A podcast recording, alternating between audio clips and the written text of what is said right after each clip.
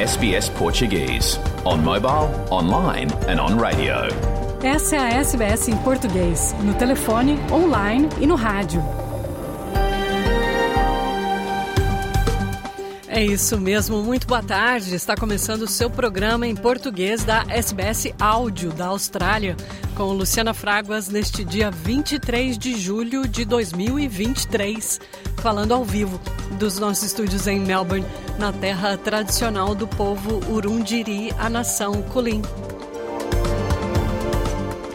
Em destaque, relembramos os 30 anos da chacina da Candelária, no Rio de Janeiro, quando oito meninos de rua morreram assassinados por policiais.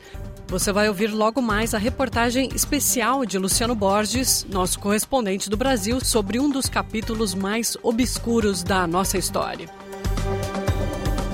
E também a segunda e última parte da reportagem sobre psicodélicos. Conversamos com João, que fez uso de cogumelos mágicos para tratar da sua depressão. Desde 1 de julho, a Austrália legalizou o uso de cogumelos e êxtase em terapias assistidas por profissionais da saúde. De Lisboa, Francisco Sana Santos fala do caso que levou o português mais rico da França e cofundador da Altice à prisão. Você vai saber mais sobre Armando Pereira, que está detido, acusado de fraude. Muito esporte sempre aos domingos. A comentarista da ESPN Brasil, Natália Ferrão, especialista no futebol feminino, conversou com o nosso correspondente Luciano Borges sobre as chances da seleção brasileira na Copa do Mundo. E Rui Viegas de Lisboa fala da estreia da seleção de Portugal hoje. As navegadoras enfrentam a Holanda. Vamos agora às notícias da Austrália e do mundo da SBS Áudio para este domingo, 23 de julho de 2023. Na sua companhia, Luciana Fraguas.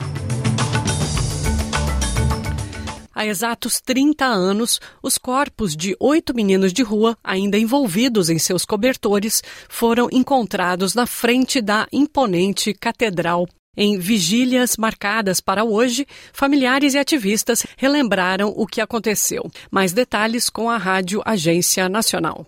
Movimentos sociais programaram atividades em memória das vítimas, que tinham entre 11 e 19 anos e viviam em situação de rua. Houve vigília, que reuniu mães e familiares, e neste domingo, ativistas voltam a Candelária para um ato. Na segunda-feira, haverá lavagem das escadarias da igreja, missa e caminhada. Nesses 30 anos do crime, outras chacinas ocorreram no Estado e, em vários desses casos, os acusados foram agentes que legalmente deveriam proteger vidas.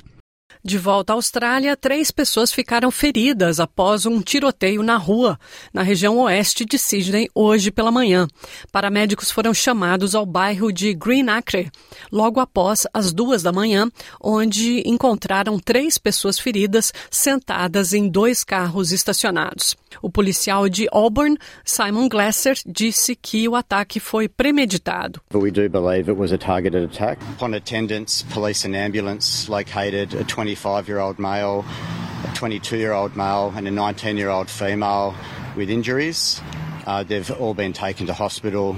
Uh, shortly after that, approximately five minutes after that shooting, uh, a vehicle was reported to be on fire in Amy Street, Regents Park. A vice-líder da oposição australiana, Susan Lee, acusou o primeiro-ministro Anthony Albanese de não ter feito uma intervenção na decisão do estado de Vitória de abandonar a organização dos Jogos do Commonwealth.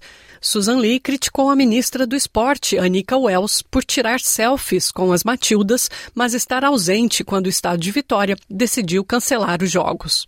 I don't accept that as our Prime Minister, Anthony Albanese, can simply step back and take no responsibility. And I've got a suggestion, by the way, for all of the athletes don't have your photo taken with any Labor MPs until this gets sorted out. Foi detectado um novo surto de monkeypox ou varíola dos macacos em Portugal. Mais detalhes com a RTP. Que há um novo surto de monkeypox em Portugal. Desde 19 de junho foram detectados 37 casos, todos na região de Lisboa e Valdo Tejo.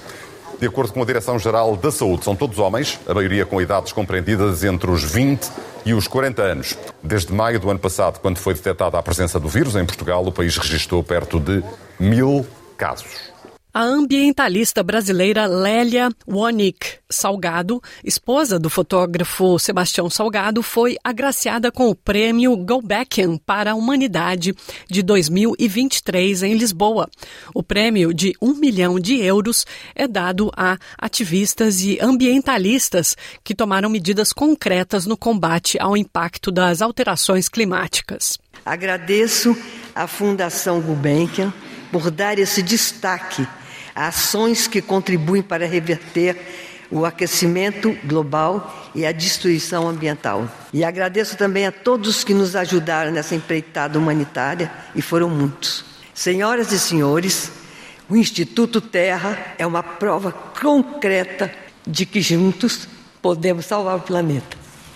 Calor extremo e incêndios na Grécia, temporais na Sérvia e um tornado na Itália. O verão europeu continua imprevisível. Mais informações com a RTP. Os fortes incêndios destruíram várias casas e floresta, uma área de 3.500 hectares, consequência da vaga de calor que atinge a Grécia. The heat is a little bit too much. Uh, the heat wave is, has been terrible. It's hot. It's hot like it is in North Carolina. As previsões indicam que este vai ser um fim de semana complicado. Pode ser o mais quente dos últimos 50 anos, com temperaturas a ultrapassar os 40 graus e com ventos fortes. Bem diferente é o cenário mais a norte. Na Sérvia, chuvas torrenciais e ventos muito intensos trazem para a estrada telhados de vários edifícios e provocam inundações. Em Itália, os telemóveis captam um tornado a varrer parte do norte de Milão. A tempestade trouxe granizo, rajadas de vento, queda de árvores e transformou ruas em leito de rios.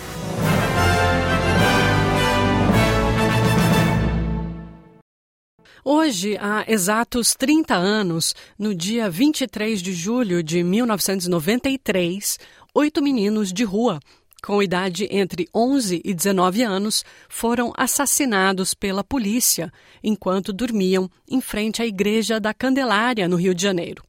Dezenas de crianças ficaram feridas no ataque. O crime chocou o Brasil e tomou conta das manchetes pelo mundo todo, não só pelo sangue frio com que os meninos foram executados, mas também por revelar um país violento, onde perpetradores de crimes contra jovens adolescentes seguem impunes. Nessa reportagem especial, que você vai ouvir a seguir, eu pedi ao nosso correspondente em São Paulo, Luciano Borges, que traz os boletins esportivos semanais todos os domingos aqui pra gente, para relembrar um dos capítulos mais tristes e obscuros da história do Brasil.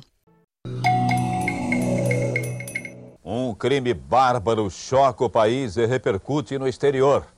Sete meninos de rua do Rio são assassinados friamente no centro da cidade. Os matadores chegaram em dois carros, um táxi e um chevette branco. Os cinco homens saltaram e começaram a atirar. Duas crianças e um rapaz de 19 anos foram mortos ainda dormindo. O que não levantou estava todo de preto, de boné, o escuro, de bigode. O outro era um branquinho de boné, o que me deu tiro. Tava de boné, de roupa jeans. O cara puxando o gatilho engasgou duas vezes. Quando eu me abaixei, a arma disparou. Nós encontramos naquele canto, atravessando um cobertor que possivelmente cobriu uma criança, um projetil que já foi determinado de calibre 38. Inclusive, ele carregou um pedaço do cobertor. Eu vou dar agora para vocês uma escalação de um time de garotos que hoje estariam na faixa dos seus 40 anos de idade. Paulo Roberto, Anderson de Oliveira, Marcelo Cândido, Valdevino, Miguel de Almeida, um quinto jogador, o Gambazinho, o sexto, o Leandro, o sétimo, o Marco Antônio e o oitavo, a gente só conhece por apelido, que é o Pardal. Pois bem, eles estão longe de fazerem parte de um time que hoje estaria comemorando algum título, comemorando alguma conquista de quando eles eram adolescentes. Na verdade, eles são oito vítimas as vítimas da chacina da Candelária. Em 1993, 30 anos atrás, na madrugada do dia 23 de julho, esses meninos dormiam em frente à Igreja da Candelária, no centro do Rio de Janeiro. Foram mortos a tiro por volta da uma hora da madrugada por um grupo de policiais sem uniformes, à paisana, que chegaram no redor da igreja, simulando levar comida para 72 meninos e meninas de rua que estavam dormindo sobre as marquises dos prédios ali ao redor. Eles mataram a tiros de fuzil e de revólveres esses oito menores de idade que tinham entre 10 e 17 anos, ferindo outros meninos também, ou cerca de 10 outros feridos. Motivo para essa matança é uma vingança porque no dia anterior uma viatura de polícia passou perto deles e esses menores atiraram pedras no carro. Um guardador de carros que estava na região levou quatro tiros. Foi um tiroteio sem medida, batendo, atirando para todo mundo que eles viram pela frente. Esse guardador de carros foi quem contou a história porque ele sobreviveu e se tornou a testemunha mais importante dessa tragédia, que se chamou Chacina da Candelária. Para se ter uma ideia, das 30 crianças que estavam envolvidas nesse crime hediondo e dos cerca das 70 crianças que, que viviam naquela época em situação de rua na região da, da Candelária, 39, nesses anos todos, 39 morreram de forma violenta nos anos seguintes, a região da Candelária. É muito grave, uma história muito triste e que casa com uma outra data redonda, que é o seguinte: há 10 anos, o Amarildo também foi assassinado. Quem é Amarildo? Amarildo foi um ajudante de pedreiro que no dia 14 de julho de 2013, ou seja, 20 anos depois da chacina da Candelária, ele foi detido por policiais, agentes de uma unidade de polícia pacificadora, atenção para o nome, polícia pacificadora, na favela da Rocinha. O corpo dele nunca foi encontrado. A família dele ainda espera por indenização, apesar dessa indenização já ter sido concedida pela Justiça Federal no ano passado, em 2022. Os 12 policiais acusados em 2016 pelo sumiço e assassinato do Amarildo, oito foram condenados três anos depois. Seis deles ainda estão trabalhando na Polícia Militar. Então, os números são muito terríveis. Para se ter uma ideia, da Candelária, em 93, dos policiais que foram presos e acusados, quatro foram condenados e já saíram da prisão. E outros três, eram sete policiais, foram absolvidos. E isto na Candelária. Os números mostram que a violência contra menores no Brasil e no Rio de Janeiro não diminuiu, não cessou. Entre 2019 e 2021, nós tivemos 112.246 ocorrências de desaparecimento e morte no Brasil. Isso é um levantamento do mapa dos desaparecidos do Fórum Brasileiro de Segurança Pública. Predominância desse, dessas vítimas, dessas quase 113 mil vítimas, são 62% de homens, 54% negros. A faixa etária que tem mais pessoas desaparecidas vai exatamente na faixa etária daqueles meninos da Candelária, de 12 a 17 anos, quase 30%. Ou seja, 3 de cada 10 pessoas que desaparecem ou são encontradas mortas são adolescentes de comunidades carentes no Rio de Janeiro, o que torna isso um, um escândalo que a gente tem que cuidar até hoje. Um, um, negócio inimaginável num país extremamente violento que se tornou mais armado nos últimos quatro anos por medidas do governo federal, do governo do ex-presidente Jair Bolsonaro, hoje é muito mais violento, muito mais perigoso, exatamente por causa dessa história. No ano passado, a Polícia do Rio foi responsável por 1.245 mortes. É um aumento muito significativo em relação aos anos anteriores, o que mostra que a sociedade brasileira, a polícia brasileira, as polícias estaduais estão armadas e liberadas para matar. É muito triste a gente lembrar os 30 anos da chacina da Candelária. Poderia ser um aniversário em que a gente podia comemorar a diminuição da violência, medidas que poderiam ter sido tomadas de lá para cá, mas na verdade, até hoje, isso não mudou e se levarmos em conta as estatísticas, foi pior mesmo. Tem uma história que é terrível nessa história. Dos sobreviventes que estavam de cobertores, porque todos aqueles meninos que foram baleados e os que se, se feriram, eles estavam dormindo embaixo de cobertores. Mas depois deles, um dos sobreviventes, chamado Sandro Barbosa Nascimento, ele foi protagonista de um outro evento. Ele, em 2000, no Rio de Janeiro, meio fora de si, sequestrou um ônibus da linha 174, feriu uma passageira que foi feita. Aliás, ele não feriu, ele ficou, fez reféns, o ônibus parou, a polícia militar foi chamada e um atirador de elite, quando já o Sandro já mudava sinais de que ia deixar a arma dele e ia se entregar, o Sandro, sobrevivente do massacre da Candelária, morreu um tiro a queima-roupa do policial militar, que ao tentar inclusive atingir o Sandro, acabou matando uma refém que estava com ele. Depois o Sandro foi terminaram de executar o Sandro dentro do carro da polícia a caminho de um hospital. Ou seja, não tem jeito, a gente muita tristeza, a gente tem que encarar esse tipo de situação, mas o Brasil não é um país, vamos dizer assim, pacífico. Não é. Longe disso, e infelizmente a população mais pobre é que paga em geral e quase que diariamente nesse país.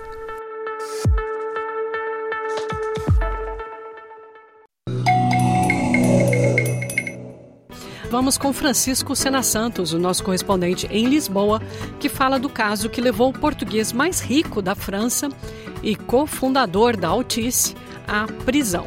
É, Luciano e ouvintes da SBS, o grupo de telecomunicações Portugal Telecom cresceu até ser uma das joias da coroa das grandes empresas portuguesas com expansão internacional do Brasil a Timor. Era empresa do Estado, mas na sequência da crise financeira internacional iniciada em 2008, veio a ser privatizada em 2015. A Portugal Telecom mudou então de nome, passou a ser Altice. Altice, uma empresa com liderança francesa, propriedade de um franco-israelita, Patrice Drahi, e também de um português, Armando Pereira, que ainda adolescente emigrou para Paris e se tornou um dos homens mais ricos de França a fazer negócios. Armando Pereira, natural do Minho, no norte de Portugal, puxou vários amigos dele, portugueses, para o topo da estrutura da Altice. Agora, desde há uma semana, Armando Pereira está detido numa cadeia em Lisboa, de onde só sai para a polícia o levar a ser ouvido por um juiz, o célebre super juiz Carlos Alexandre, o mesmo que, por exemplo, fez prender o ex-primeiro-ministro José Sócrates há 10 anos à espera de julgamento. E tanto Armando Pereira como os amigos portugueses que ele levou para o topo do grupo estão suspensos de funções. A justiça portuguesa investiga uma teia de negócios em redor da operadora Altice com quatro principais suspeitos. Os nomes: Armando Pereira, ele, o cofundador da Altice, Jéssica Antunes, Álvaro Gil Loureiro e Hernani Vaz Antunes, amigos muito próximos de Armando Pereira, todos também detidos e a aguardar ainda o fim dos primeiros interrogatórios judiciais. Não se conhecem detalhes da investigação, mas há algumas informações que dão conta de negócios suspeitos, como rápidas, muito rápidas mais-valias em imóveis comprados por eles, os detidos à própria Altice. Compravam barato, património da empresa, para logo depois o venderem em tão alto preço. São também suspeitos de chorudas comissões na intermediação de contratos para a empresa. Quando em 2015 o franco-israelita Patrick Terraí e o português Armando Pereira, ambos cofundadores da Altice, se lançaram sobre a Portugal Telecom, o grupo que tinha nascido em França, Altice, estava ainda longe de ser o império que é hoje, mas já eram ambos homens muito ricos. Armando Pereira, ele, o cofundador da Altice, já estava a investir no mercado português, tinha comprado empresas também de telecomunicações pequenas, a Cabo Visão, depois a ONI. Foi lá que foi buscar dois dos seus homens de confiança para a gestão da Altice Portugal. Um, Alexandre Fonseca, o outro João Zuquete da Silva, todos agora com funções suspensas. Na sequência de investigações em curso, Alexandre Fonseca dirigia até há uma semana a Altice nos Estados Unidos da América. O cofundador da Altice, Armando Pereira, teve sempre um grande parceiro de negócios, Hernani Vaz Antunes. Hoje estão detidos para os interrogatórios no âmbito da mega investigação que envolve o Ministério Público, a Autoridade Tributária e a Polícia Judiciária por suspeita de terem estado envolvidos em operações que lesaram o Estado português em 100 milhões de euros e a Altice, a empresa deles, em 250 milhões de euros. E a Altice, a empresa deles, em 250 milhões de euros prejudicaram a empresa em benefício próprio. Sabe-se que os donos da Altice Portugal, nestes últimos sete anos, ganharam milhões com a alienação de partes da companhia, rede de telecomunicações, antenas e também edifícios, o que rendeu centenas de milhões de euros. O universo deste grupo Altice em Portugal integra cerca de 12 mil trabalhadores diretos, aos quais se somam perto de 15 mil indiretos. Portanto, envolve 27 mil pessoas, distribuídas por diversas empresas, onde se insere também a Mel Energia e a Mel Blue Ticket e várias outras. A antiga Portugal Telecom encolheu e os trabalhadores da Mel, operadora de telecomunicações, são hoje 6.400, mas os negócios não têm parado de crescer. Em 2022, as receitas da Altice Portugal ascenderam a 2,6 mil milhões de euros. A gerência francesa da Altice Internacional tenta manter a normalidade na Altice Portugal, enquanto os anteriores gestores estão a contas com a Justiça. Francisco Sena Santos, a SBS, em Portugal.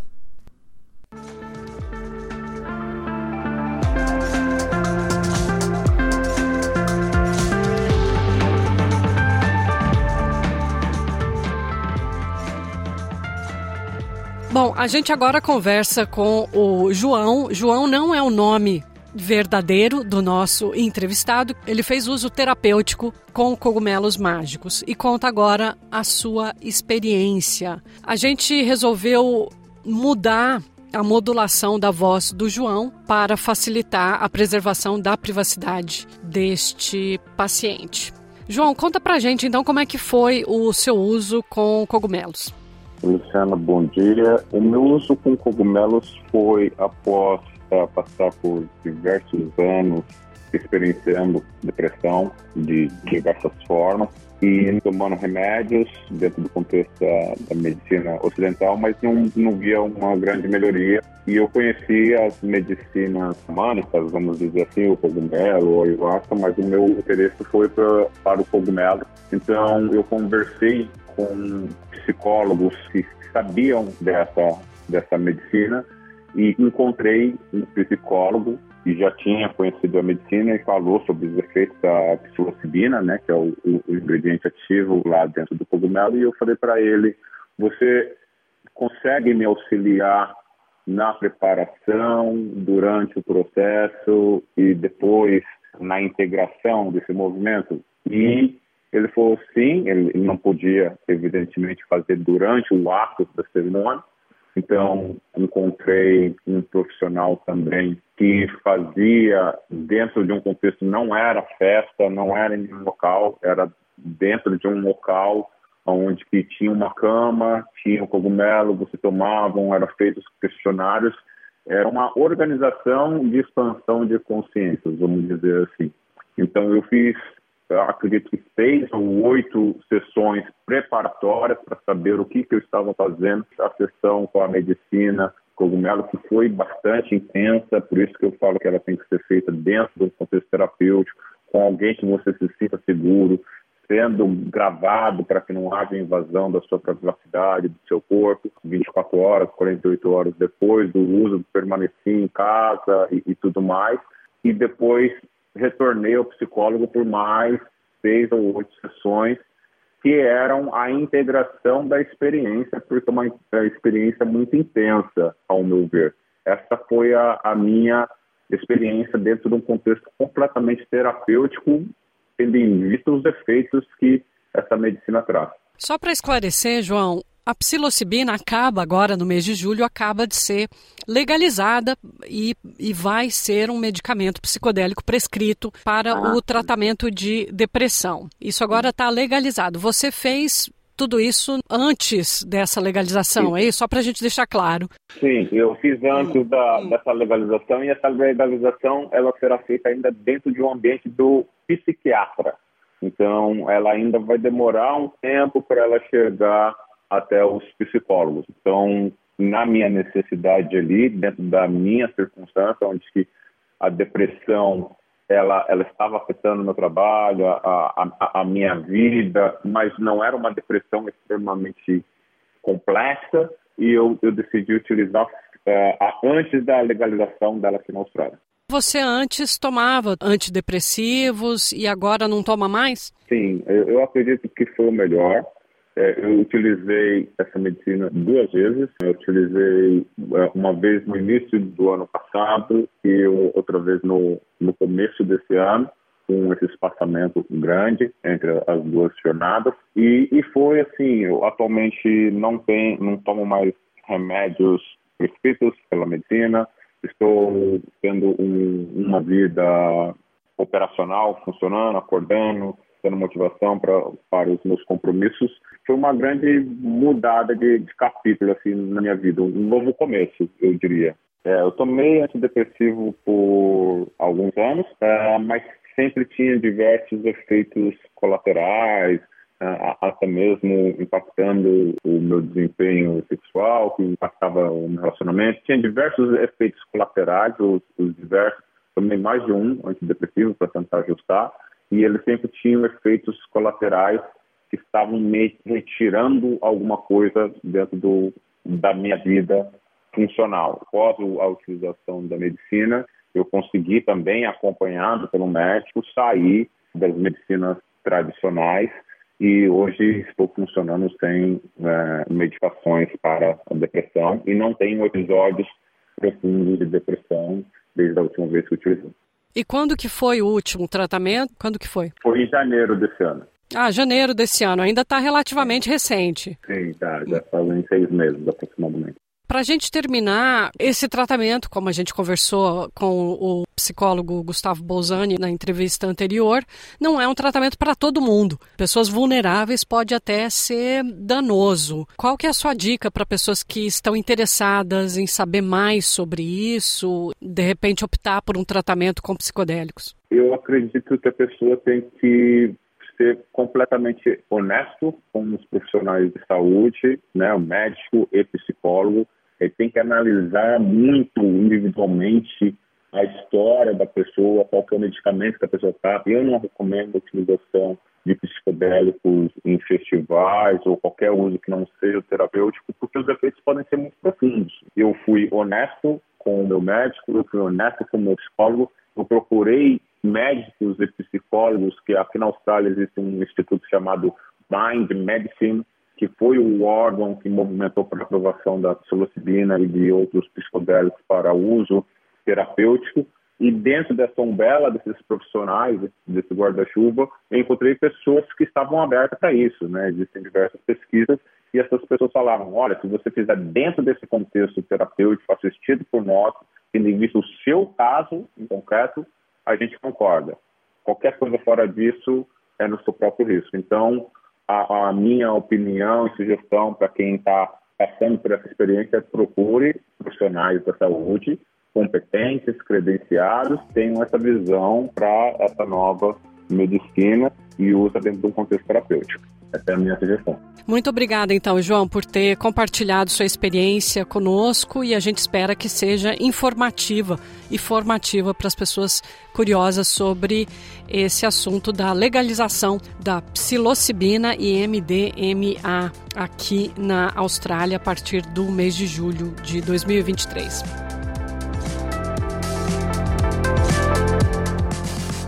A gente vai agora com esporte. Rui Viegas de Lisboa fala da estreia da seleção de Portugal, as grandes navegadoras, hoje contra a Holanda.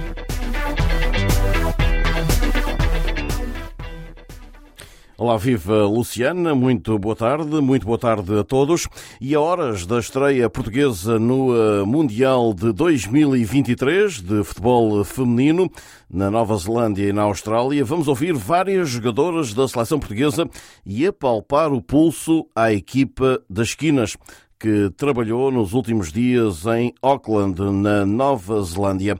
Diana Silva foi uma das últimas eh, porta-vozes do grupo a pouco tempo da estreia e falou de um balneário português muito entusiasmado. Estamos muito entusiasmadas por o início da competição estar, estar aí a, a chegar. Temos trabalhado imenso tempo para, para que seja possível começar da, da, melhor maneira e é isso que estamos à espera. Estamos à espera de fazer um bom jogo contra, contra a Holanda o primeiro jogo é então diante dos Países Baixos, seguem-se Vietnã e Estados Unidos. Não é um grupo fácil. A avançada do Sporting, em Portugal, que já marcou as neerlandesas no último Campeonato da Europa, destaca as armas lusas para contrariar a força das adversárias deste domingo. Somos uma equipa bastante inteligente, uh, rápida, uh, muito organizada e acho que temos que conseguir usar esses pontos fortes contra elas também. Portugal vai disputar o seu primeiro campeonato do mundo, mas nada pode ser dado por adquirido. Lembra Diana Silva, até tendo como base a surpresa da vitória da anfitriã Nova Zelândia sobre a Noruega na abertura deste torneio FIFA. Uma coisa é teoria, outra coisa é prática. E acho que não se pode entrar nestes jogos a achar que o resultado vai ser este ou aquele. Tudo é possível. Eh, estamos todas em pé de igualdade quando entrarmos dentro de campo. E chegadas aqui, e tendo em conta as dificuldades do grupo onde está inserida a seleção portuguesa, seria o empate um bom resultado para a estreia? Eu acho que o empate é um resultado positivo. Lá está, não perder pontos é um resultado positivo. Outra futebolista portuguesa é Jéssica Silva, que olha assim para a seleção dos Países Baixos. Tenho uma seleção muito completa, desde a defesa ao ataque, tem jogadoras muito experientes, com muita qualidade, a, jogarem nas melhores equipas do mundo. Jéssica, avançada lusa, que garante pensamento exclusivo nesta primeira partida. Agora não há Vietnã, agora não há Estados Unidos, agora só há mesmo Países Baixos. E nós vamos entrar, temos-nos preparado para esse primeiro jogo, uh, queremos muito fazer um, um bom resultado. E em campo vai estar mais do que uma equipa, uma bandeira, considera a avançada do Benfica. Não é o futebol feminino que está a jogar, é, é Portugal. É Portugal que está, está na competição e, e isso deixa-nos deixa também uh, com algum conforto, uh, deixa-nos uh, felizes, deixa-nos orgulhosas por sentirmos que as pessoas estão, estão à volta desta atmosfera, ainda que estejamos a mais de 15, 20 mil, 20 mil quilómetros. Outra futebolista lusa, Tatiana Pinto, esteve em três marcos históricos da seleção feminina de Portugal o Euro 2017, o Euro 2022 e agora o Mundial de 2023. E sente-se uma privilegiada por fazer parte desta história. Este caminho tem vindo a ser feito há, há muitos anos e eu tenho felizmente a oportunidade e a felicidade de estar aqui, de ser parte desta mudança, desta, desta história que estamos a escrever ao longo destes anos e, e daquilo que temos vindo a fazer para que as mentalidades neste país também mudem um bocadinho e estar nos momentos mais importantes do futebol feminino português, para mim é uma honra. E tal como a média da seleção portuguesa, também a guarda-redes Inês Pereira olha para esta presença lusa na competição como um impulso para o futebol feminino português. O verdadeiro impulso foi o facto de nós estarmos no Mundial, porque as pessoas se calhar não têm não têm muita noção de tudo o que nós tivemos de fazer para chegar ao Mundial. E podem pensar que, ok, é normal Portugal estar numa competição FIFA ou da UEFA, uh, mas não, no futebol feminino não é normal. Há pouco escutámos uh, a jogadora portuguesa Tatiana Pinto, do Levante. Também lá fora, Inês Pereira, a guarda-redes que acabamos de ouvir, está ao serviço do Servete e eh, defende que não vai ser fácil a escolha do selecionador Francisco Neto para a baliza nacional entre ela, Inês Pereira, e ainda Patrícia Moraes. Vai ser sempre uma, uma decisão muito complicada e temos, temos de continuar a trabalhar, não podemos deixar que, ok, este jogo eu não joguei, o próximo também não vou jogar, é continuar a demonstrar o porquê da outra guarda-redes jogar. E assim vai a seleção portuguesa a muito, muito pouco tempo da estreia na presença inédita no Mundial diante dos Países Baixos este domingo. Antes de terminar, e vamos-nos eh, obviamente manter atentos, muito atentos a este Mundial e à presença lusa, olhamos ainda para Cristiano Ronaldo, que nos últimos dias fechou a porta a um regresso à Europa. Não, essa porta está completamente fechada. Perdeu muita qualidade. Se repararem, a única liga no mundo que, para mim, que tem qualidade, está a um nível superior a todas as outras, é a Premier League. Na Europa, isso tenho a certeza que não vou, não vou jogar mais na Europa, quero jogar na Arábia, como disse há e seis meses Unidos, atrás. Não, também não. Acho que a Arábia, o campeonato é muito melhor que nos Estados Unidos. Ronaldo, durante o estágio dos sauditas do Al Nassr no Algarve, no sul do continente português, onde registou duas derrotas perante duas equipas europeias, o Benfica e o Celta de Vigo. E assim saímos por hoje, não sei antes deixar um forte abraço para todos, de Lisboa para a SBS Áudio, Rui Viegas. Rodada esportiva. A comentarista da ESPN Brasil, Natália Ferrão, especialista em futebol feminino, conversou com o nosso correspondente, Luciano Borges, sobre as chances da seleção brasileira na Copa do Mundo.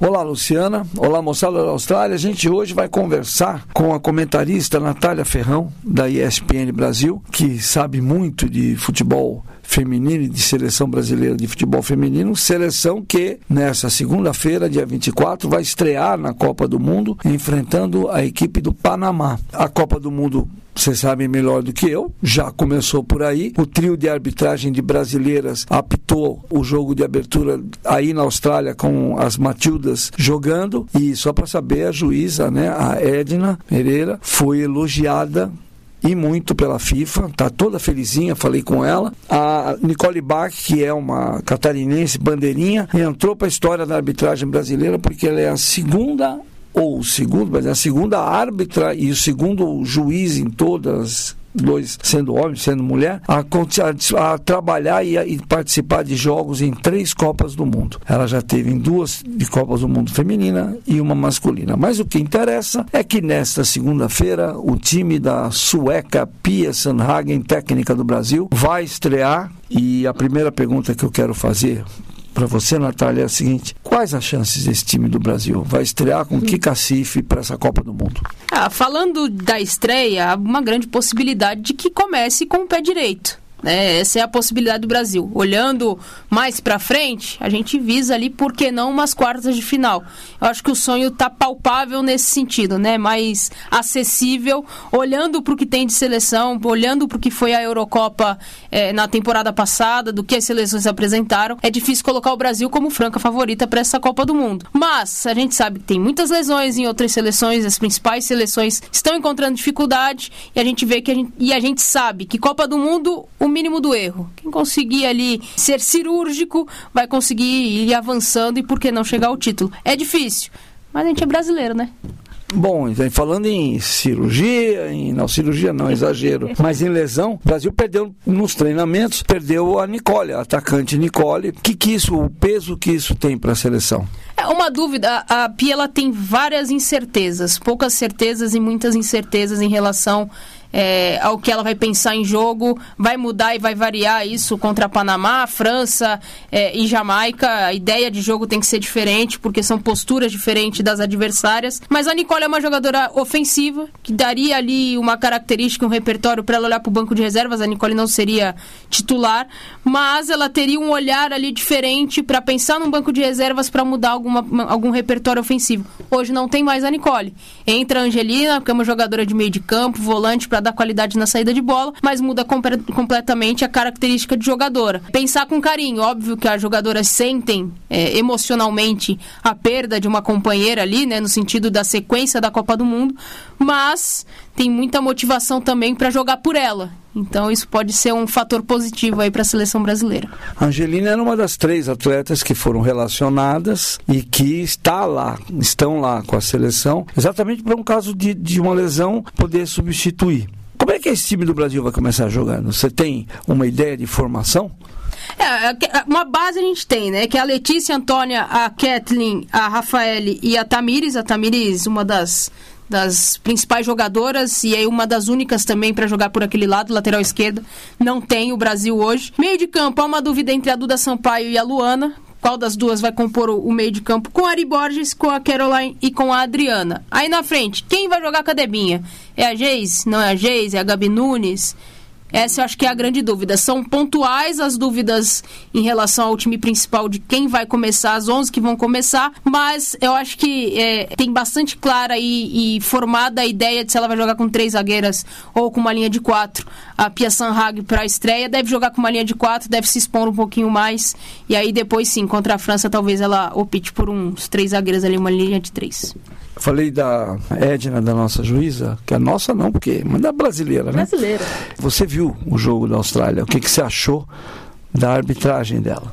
É, no lance mais polêmico e mais pontual, que foi o pênalti, ela setou com muita convicção. Ela estava muito próxima. Sempre próxima do lance, fazendo o jogo correr, não parando por qualquer coisa. O futebol feminino também ajuda, né? A arbitragem, porque não é aquele tipo de jogo que fica reclamando e contestando a arbitragem. Foi um jogo tranquilo. A Neuza também foi espetacular, a Neuza Bach, que ela fez na partida também, muito segura. É, é um orgulho para a gente ver o desempenho da Edna, da Neuza e de todas as, as, as que estão por lá fazendo esse processo de Copa do Mundo, porque foram muito seguras e muito assertivas. Bom, só para encerrar, o Brasil vai ter dia facultativo. Dia facultativo. Sabe o que é o dia facultativo? É assim, vai quem quer, o famoso vai quem quer. é, e virou uma ordem agora federal. Até o boletim passado eu contei que alguns estados do Nordeste já tinham decretado que os funcionários só iriam trabalhar depois do Jogo do Brasil, que aqui no Brasil vai ser às 8 horas da manhã, exceto algumas localidades vai ser mais cedo ainda, como é, o Acre. Jogo, né? É. Os outros dois às 7. Isso, e os outros dois jogos vão ser às 7. Aí, para quem mora no Acre, por exemplo, a coisa fica feia, duas horas a menos, três horas a menos. Mas você sente, Natália, que tem clima de Copa do Mundo? Ou seja, você acha que essa seleção feminina consegue fazer uma coisa que ainda não aconteceu na história do futebol feminino, que é arrebatar a torcida, botar brasileiro na rua para ver jogo, para comemorar? Olha, já tivemos muito atrás em relação a isso. Ainda é pouco. A mobilização, é, olhando para o futebol feminino aqui no país, ainda está muito atrasado, né, Lu? A gente tem que contextualizar porque, de fato, é algo que a gente sente falta.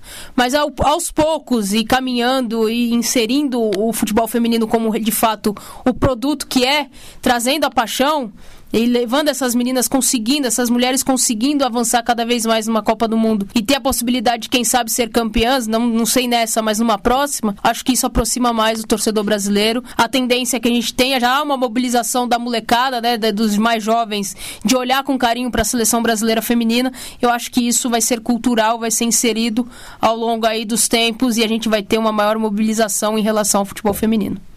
Bom, queria agradecer Natália Ferrão ter ajudado a gente aqui e semana que vem aí nós vamos acompanhando o Brasil nesse, nessa Copa do Mundo e vamos conversando com vocês. De São Paulo para SBS, Luciano Borges. Nosso correspondente em Lisboa, Francisco Sena Santos, fala de que Portugal é muito conhecido como o país do futebol, mas até poucos anos julgava que o futebol, que o esporte, era só para os homens. Vamos ouvir nosso correspondente em Lisboa, Francisco Sena Santos.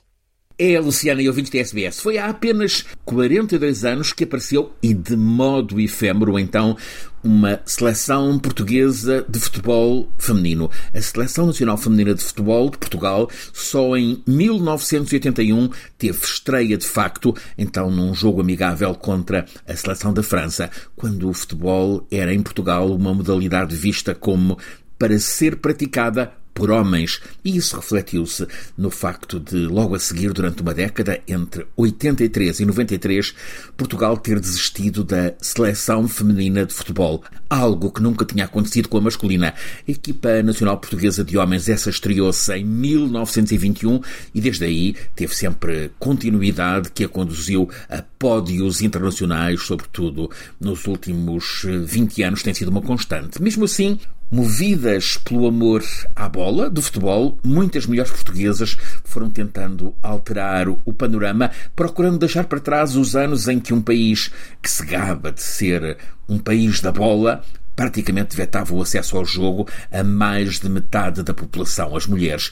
E todos esses esforços de décadas levaram agora à primeira presença de uma equipa portuguesa feminina no grande palco global que é este Mundial na Austrália e na Nova Zelândia. A chegada ao Mundial segue-se a duas presenças consecutivas em fases finais de campeonatos da Europa, 2017 e 2021, as primeiras vezes em que a equipa nacional feminina de Portugal esteve em grandes torneios internacionais. Os tais avanços e recuos que vêm do final do século XX foram trocados por agora estabilidade.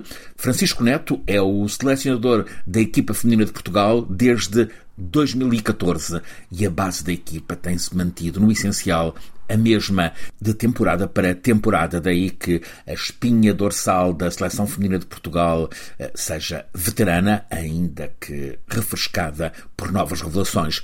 Seguindo os esforços da Federação Portuguesa de Futebol e dos clubes para aumentar a base de recrutamento no futebol feminino, o número de praticantes federadas, tanto no futebol como no futsal, disparou nestes últimos anos. Cresceu cerca de 113% em apenas uma década. Em 2013 havia 6.150 jogadoras federadas em Portugal, agora são 13.107. A trajetória também tem sido constantemente ascendente no ranking da FIFA, onde a seleção portuguesa estava fora das 40 melhores quando, em 2014, Francisco Neto assumiu o cargo. Pouco a pouco os lugares têm sido galgados, o que também significa ir tendo sorteios mais favoráveis. A 21ª posição mundial atual 14 entre as europeias, é a melhor de sempre. Olhando às adversárias neste grupo no Mundial na Austrália e Nova Zelândia, os Estados Unidos da América lideram a tabela mundial, os Países Baixos estão na nona posição, o Vietnã no 32 lugar. As portuguesas têm, portanto, neste Mundial uma tarefa de grande envergadura. Estão, repete-se, no 21 posto mundial, contam com grande, enorme mesmo apoio e entusiasmo no país. Tanto que o Primeiro-Ministro António Costa fez uma viagem de 20 mil quilómetros para assistir na Nova Zelândia à estreia mundial das futebolistas de Portugal.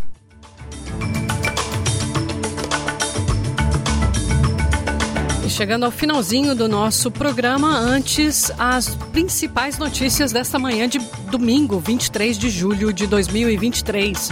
Familiares e ativistas relembraram os 30 anos da chacina da Candelária, que ocorreu em 23 de julho de 1993. Em Sydney, três pessoas ficaram feridas após um tiroteio na rua. E foi detectado um novo surto de monkeypox, ou varíola dos macacos, em Portugal.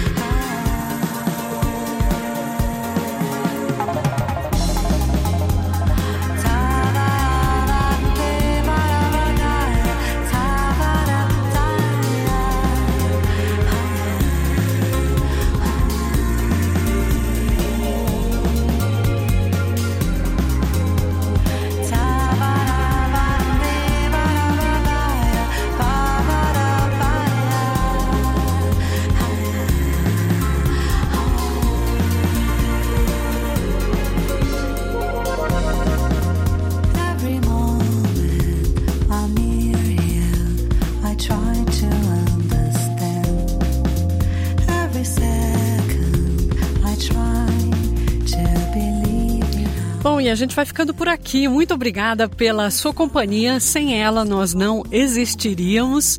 Eu mando um abraço a todos. Sou Luciana Fraguas. Agradeço muito seu apoio.